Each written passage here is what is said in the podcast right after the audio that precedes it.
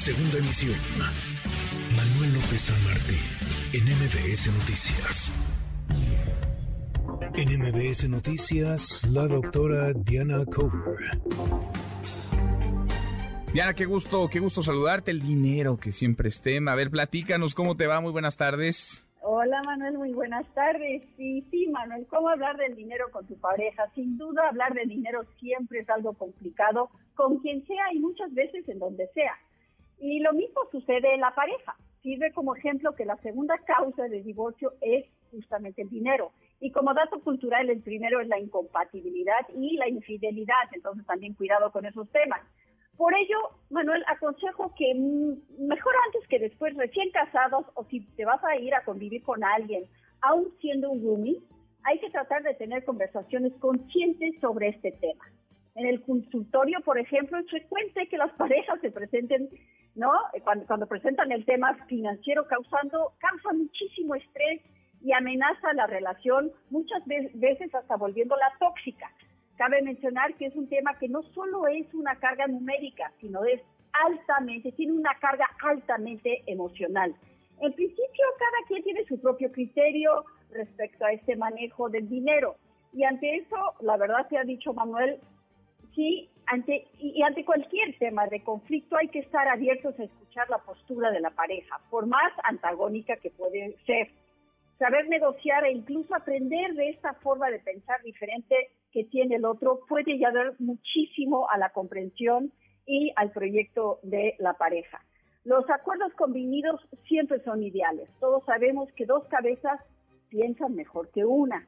Y algunos tips que ayudan a enfrentar esta situación sugieren, no sugiero planear una cita para hablar de finanzas. Hay que fijar un horario con anticipación para que ambos estén preparados, no cuando se dé el conflicto, eh, cuando se da el conflicto es el peor momento para hablar de finanzas o de cualquier cosa para, ¿no? Se ha dicho. Puede hablar sobre lo que funciona y sobre lo que no, ¿no? Poner primero muy en claro qué es lo que funciona y qué es lo que no funciona. No se trata solo de resolver problemas económicos, sino también de plantear cosas más divertidas, como las próximas vacaciones o cómo cambiar un automóvil. Por otro lado, la comunicación asertiva permite llegar a acuerdos financieros claros y bien entendidos. Hay que evitar controversias innecesarias, avanzar en la comunicación que sea paso a paso. Nunca es una conversación que uno pueda llevar en un mismo momento, ¿no? Este, hablando de todo a la vez. No presionar sobre todo, ¿no? Hay que también tocar eh, temas como jubilación y ahorros respetar la posición del otro para no provocar una actitud defensiva y mucho menos una discusión violenta. Es muy importante saber manejar las emociones cuando hay una crisis financiera, poder resolver las disputas sobre las cuentas con decisiones que dejen satisfechas muchas veces a ambas partes, o sea, tratar de encontrar un win-win situation, ¿no? Nadie, nadie debe de someter a nadie en estas discusiones. Debemos entender que todo se reduce, perdón, que no todo se reduce a tratar de aprender juntos cómo manejar el dinero. También, ¿no? Es importante entender los antecedentes históricos de cada quien, crear sistemas que organicen las cuentas y sobre todo comunicar los movimientos económicos con transparencia, con certeza sin caer nunca en manejos de dineros ocultos. Nunca nada oculto va a ayudar a que una relación se comunique desde una honestidad.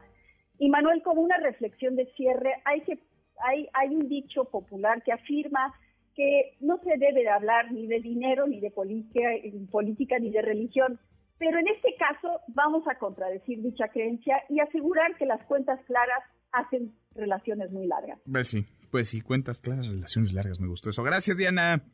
Cuídense mucho, buenas tardes. Muy buenas tardes. MBS Noticias.